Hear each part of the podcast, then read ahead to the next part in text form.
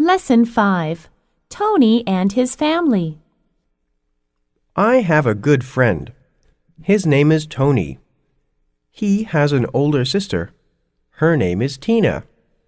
Their parents are Mr. and Mrs. Wang. Tony also has a dog. Its name is Rover. The Wangs are my neighbors.